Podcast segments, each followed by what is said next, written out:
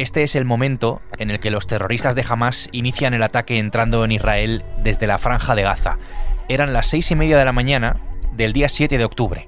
Al mismo tiempo, decenas de milicianos infiltrándose en localidades israelíes y miles de proyectiles contra amplias zonas del país, incluidas Tel Aviv y Jerusalén.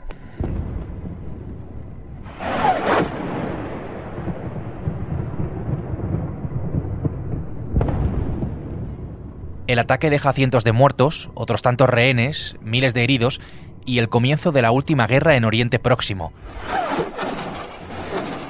¿Qué está pasando entre Israel y Hamas? Soy Javier Atard y hoy es martes, es 10 de octubre. El Mundo al Día, un podcast del mundo.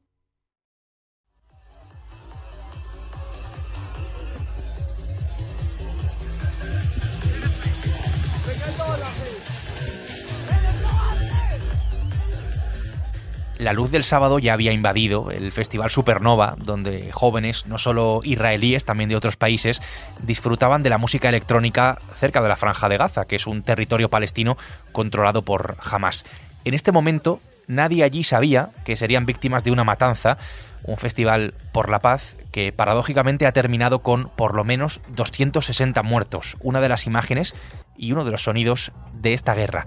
Es la principal matanza de Hamas.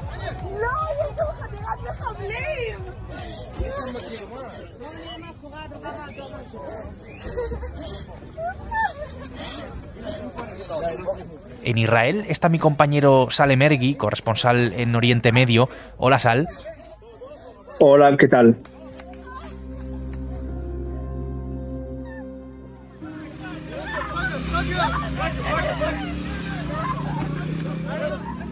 Sal, hemos visto imágenes durísimas de asesinatos, de cadáveres eh, paseados, de vejaciones, de secuestros, de bombardeos también. Un ataque que se compara en gravedad al 11S, al 11 de septiembre, a lo vivido en Estados Unidos aquel día. ¿Cuál es el sentimiento que reina ahora mismo en el país? Tú que lo sabes, tú que estás allí. Pues en Israel ahora mismo, diríamos, si puedo detectar la población civil, lo que piensan los diarios, los analistas, es, diríamos que cuatro sentimientos. En primer lugar, a un estado de shock, conmoción total por este ataque sorprendente, letal, el mayor ataque en la historia de Israel. Imagínate, aquí se habla mucho del 11S, pero es mucho más que el 11S, porque si hablamos de números, en Israel hay 10 millones de habitantes y han muerto de momento oficialmente unos 800 personas. En Estados Unidos hay 350 millones, un poco menos, y murieron 3.000 asesinados. Es decir, el, número es mucho más alto y el impacto, sobre todo, de los testimonios que empiezan a salir de la fiesta de la música de la paz, que ahí se han encontrado casi 300 cadáveres, de ejecuciones sumarias que los eh, terroristas de Hamas hicieron y luego filmaron con los móviles de las víctimas y lo pusieron en el Facebook de las víctimas y esas imágenes fueron las que los eh, familiares lo vieron en directo y vieron cómo sus seres queridos eran asesinados. Todo esto provoca una conmoción realmente y tiene unas ganas de una rabia importante en Israel el segundo sentimiento, por supuesto, la incertidumbre por los más de 100 secuestrados, un hecho también inédito en Israel, secuestrados ahora mismo en Gaza, en manos de Hamas. Luego, por supuesto, impotencia y mucha crítica contra el gobierno y el Estado y el ejército por esta indefensión total en las defensas el pasado más sábado. Y por último, un clamor general de, se puede decir coloquialmente, acabar de una vez por todas con el grupo integrista Hamas en la franja de Gaza.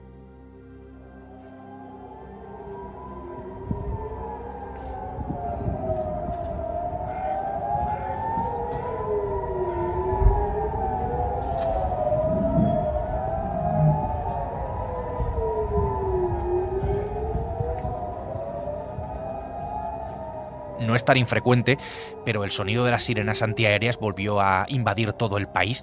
Jamás disparó más de 5.000 misiles, principalmente en zonas del sur. Hombres armados abrieron fuego incluso contra ciudadanos que iban por la calle, en localidades cerca de la frontera con la franja de Gaza.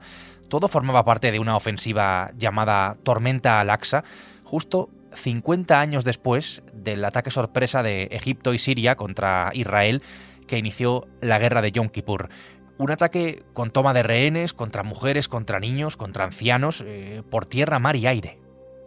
Jamás, los propios portavoces de Hamas afirman que, que es un plan de varios meses drones de Hamas atacaron y destruyeron muchos sistemas sensores de vigilancia, cámaras distribuidas en la frontera israelí. En ese momento, centenares de milicianos de Hamas entraron en, la frontera de forma absolutamente pasmosa en eh, parapentes, en furgonetas, todoterrenos, motoristas, y llegaron y, por ejemplo, Luego entraron en 20 localidades, pequeños kibutzim, agrupaciones agrícolas, y fueron casa por casa, ya fuera, ya fuera para secuestrar o para matar.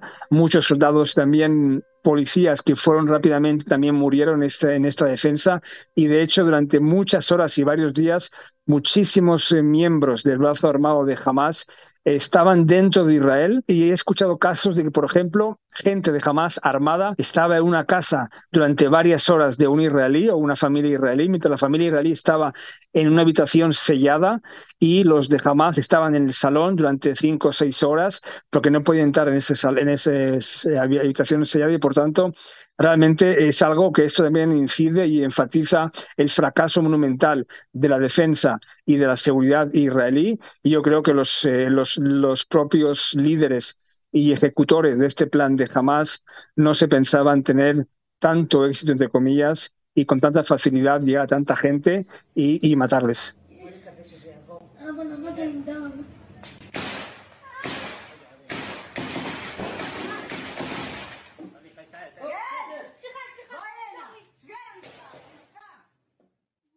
Vamos a parar un momento, vamos a fijarnos en una cuestión en concreto porque para entender lo que está pasando tenemos que visualizar el mapa actual de la zona. En el centro está Israel, si lo tomamos de esta manera, rodeado al norte por el Líbano, al oeste por Egipto y al este por Jordania y Siria. Dentro de Israel, los territorios en disputa con el Estado palestino, que ahora mismo el Estado palestino controla Cisjordania en el centro oeste del país, incluye esto Jerusalén Oriental, y una pequeña fracción de terreno de pocos kilómetros encajonada entre el Mediterráneo y Egipto. Es así, Sal, eso es la franja de Gaza. Así es, la franja de Gaza en el 67 Israel la ocupó de Egipto y en el 2005 Israel se retiró, controla por supuesto los accesos, las fronteras, Israel construyó una, un túnel de una seguridad, digamos unas verjas que ahora mismo se han visto vulnerables y ahora mismo en Gaza, como decía, gobierna eh, Hamas. Es, un enclave muy pequeño, muy paupérrimo, dos millones de personas, eh, en una zona altamente, densamente poblada. Y por tanto, cualquier ataque israelí, aunque sea, diríamos, destinado a grupos como Hamas o Jihad Islámica, eh, es prácticamente imposible que no mueran civiles. Es una zona con muchos civiles, una zona evidentemente densamente poblada, muy pobre, con un eh, desempleo bastante alto y por tanto esta guerra que les ha caído ahora desde desde el sábado, por supuesto, va a agravar aún más su situación. Allí en Gaza jamás lo es absolutamente todo, gobierna de facto desde hace ya algunos años, ahí tiene construido todo su entramado, jamás en Gaza. En cambio, el otro territorio, Cisjordania, está regido por la Autoridad Nacional Palestina, cuya principal facción, Fatah, no es islámica, sino que es secular. Jamás, por otra parte, islamista y yihadista, está detrás de este ataque sin precedentes a Israel. Jamás es el acrónimo en árabe de Movimiento de Resistencia Islámica, considerado un grupo terrorista sin ir más lejos por países como Estados Unidos, Canadá o Australia, y la Unión Europea también. Hamas es un grupo que nació en el 87 en la órbita de los hermanos musulmanes. Es un grupo eh, islamista que tiene, diríamos, varias banderas, la bandera religiosa, la bandera del Islam, la bandera de la Jihad, la Guerra Santa. También tiene, por supuesto, eh, una causa que ellos dicen más ideológica, pero por supuesto, ellos, por ejemplo, están en contra de cualquier tipo de acuerdo con Israel, cualquier tipo de reconocimiento de los estados en absoluto. Ellos quieren que haya aquí solo un estado, el estado de Palestina, una Palestina islámica, es decir, que no hay israelíes, es decir, es un, es un grupo importante que ahora mismo tiene el gobierno de la Franja de Gaza. Para aclararnos, ahora mismo el pueblo palestino está dividido en dos grandes movimientos, dos grandes entes geográficos. En Cisjordania está el presidente Abu Mazen, de la Unión Palestina, reconocido internacionalmente, y en Cisjordania, por supuesto, están también las colonias israelíes y está la ocupación del 67. Ese territorio estaba controlado por Jordania antes. Esto es en Cisjordania. En el 2006 hubo elecciones, ganó Hamas, y en el 2007 Hamas expulsó por la fuerza a los hombres de Fatah en Gaza. Desde entonces, en Cisjordania gobierna más o menos Abu Mazen con al-Fatah y en Gaza gobierna Hamas, que en los últimos años, pese a ser un movimiento suní, ha hecho la alianza con el rey, entre comillas, el imperio, entre comillas, chií, que es Irán, que por supuesto Irán le conviene todo lo que sea cosas negativas para Israel y por tanto Irán ha aplaudido este ataque.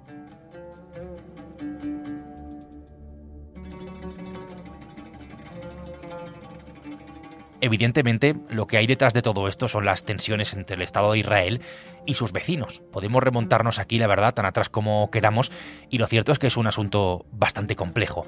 La fundación de Israel se produjo en el año 1948, un Estado judío, al calor de todo lo que había pasado en la Segunda Guerra Mundial, amenazado, por cierto, desde su primer día de existencia.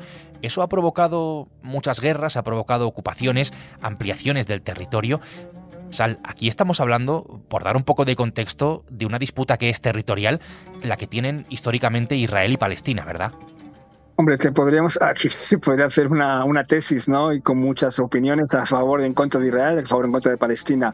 A grosso modo se puede decir que los palestinos consideran que Israel en el 48, cuando se construyó, diríamos que declaró la independencia, hubo la guerra. Los palestinos lo consideran la, la Nakba, la tragedia, porque ahí 700.000 personas palestinas fueron desplazadas o huyeron en esta guerra y Israel posiblemente ocupó, como decía, Cisjordania y luego Gaza, aunque se retiró. Entonces ahora mismo la pregunta es, los palestinos, por supuesto, hay muchos que, que piden un Estado palestino independiente, otros que piden que estar dentro de Israel, pero consideran que dos estados ya es imposible debido a la proliferación de colonias en Cisjordania.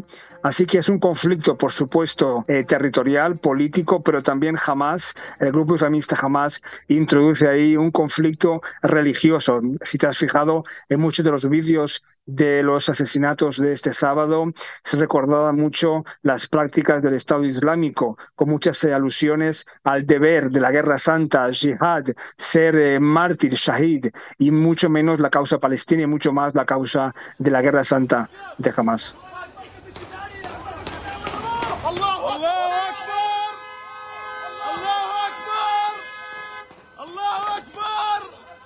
Ante esta situación, Israel ha respondido. Ahora hablaremos de eso. Sabemos que ha reforzado su frontera con el Líbano y que quiere bloquear la franja de Gaza, pese a que, recordemos, tiene una frontera con Egipto. Se habla incluso de que no habrá luz, alimentos ni combustibles en todo ese territorio.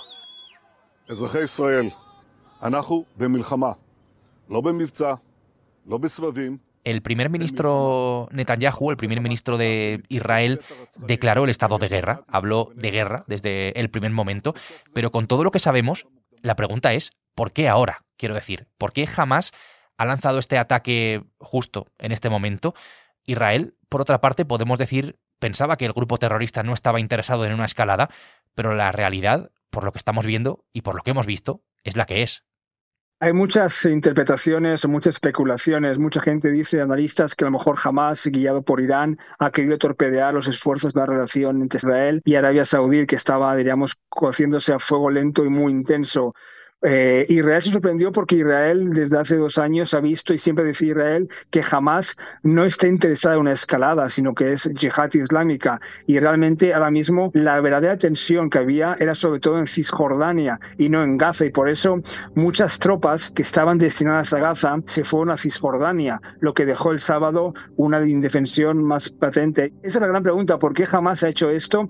Yo creo que jamás no se esperaba este éxito, entre comillas, no se esperaba secuestrar a más de 100 personas, a soldados, a, matar a más de 80 personas. Es decir, es algo que es inédito en esta región y por tanto la pregunta es ¿por qué lo ha hecho jamás? Jamás dice que es también por temas económicos, en el sentido de que Gaza necesita romper lo que ellos llaman el bloqueo y la situación económica y la situación de libertad y también un dato importante y es que jamás justifica, diríamos, este ataque por dos vertientes. La vertiente que según jamás Israel no respeta la santidad de En Jerusalén, la mezquita Al-Aqsa. Y en segundo lugar, el gran objetivo de Hamas también es conseguir un canje de presos entre los secuestrados rehenes ahora mismo en Gaza por los presos palestinos. Lo que sorprende, Sal, es que le haya sucedido esto a uno de los ejércitos y a una de las inteligencias más potentes del mundo. Seguro estoy de que son tanto el más potente ejército de la zona como la inteligencia más potente de la zona. Allí en Israel se habla de fallo de seguridad fallo monumental, es decir, la crítica es enorme. Es evidente que el fracaso es en primer lugar de concepto. Ellos pensaban que como jamás está interesada en preservar su régimen en Gaza, está interesada en preservar, por ejemplo, los casi 20.000 empleados palestinos de Gaza que viven cada día en Israel, y pensaban que jamás no haría eso.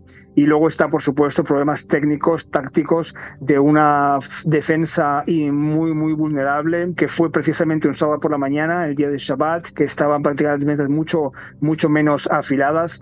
Es decir, el fracaso israelí es monumental.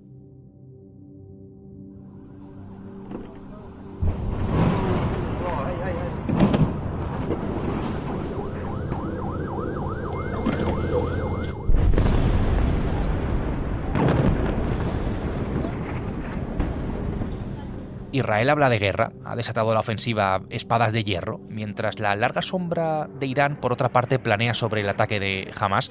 Los islamistas tienen unos 150 secuestrados en Gaza y amenazan con matar rehenes públicamente si continúan los bombardeos. Hay, por cierto, dos españoles entre los desaparecidos que podrían estar allí. Sal, ¿cómo está siendo la respuesta de Israel? ¿Qué está pasando ahora mismo en Gaza? Y sobre todo, ¿cuánto puede durar esta guerra?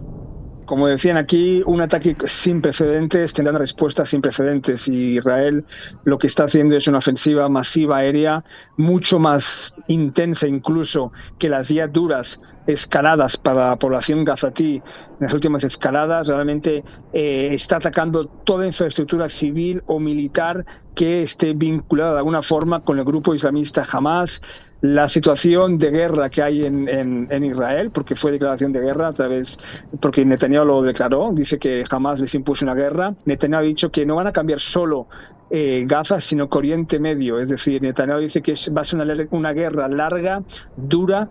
Hay centenares ya de miles de palestinos que han sido desplazados de sus casas, han abandonado sus casas para buscar refugio.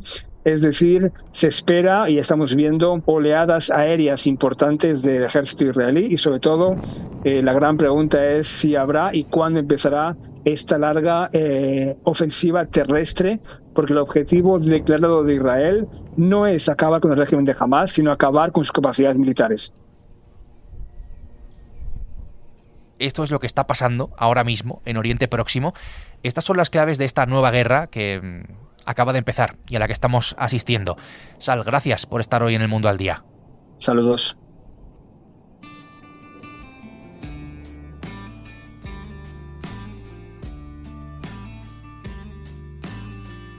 Desde Israel, Sal Emergui ha hecho posible este episodio de este podcast que puedes escuchar todos los días en elmundo.es, en la web del mundo y en las principales plataformas de audio. En tu favorita, en la que tengas en tu móvil, en la que estés acostumbrado o acostumbrada a escuchar, ahí puedes escucharnos y ahí te puedes suscribir a este podcast. Mañana será miércoles y aquí estaremos con una nueva historia. Hasta entonces, gracias y saludos de Javier Atard. Has escuchado El Mundo al Día un podcast del mundo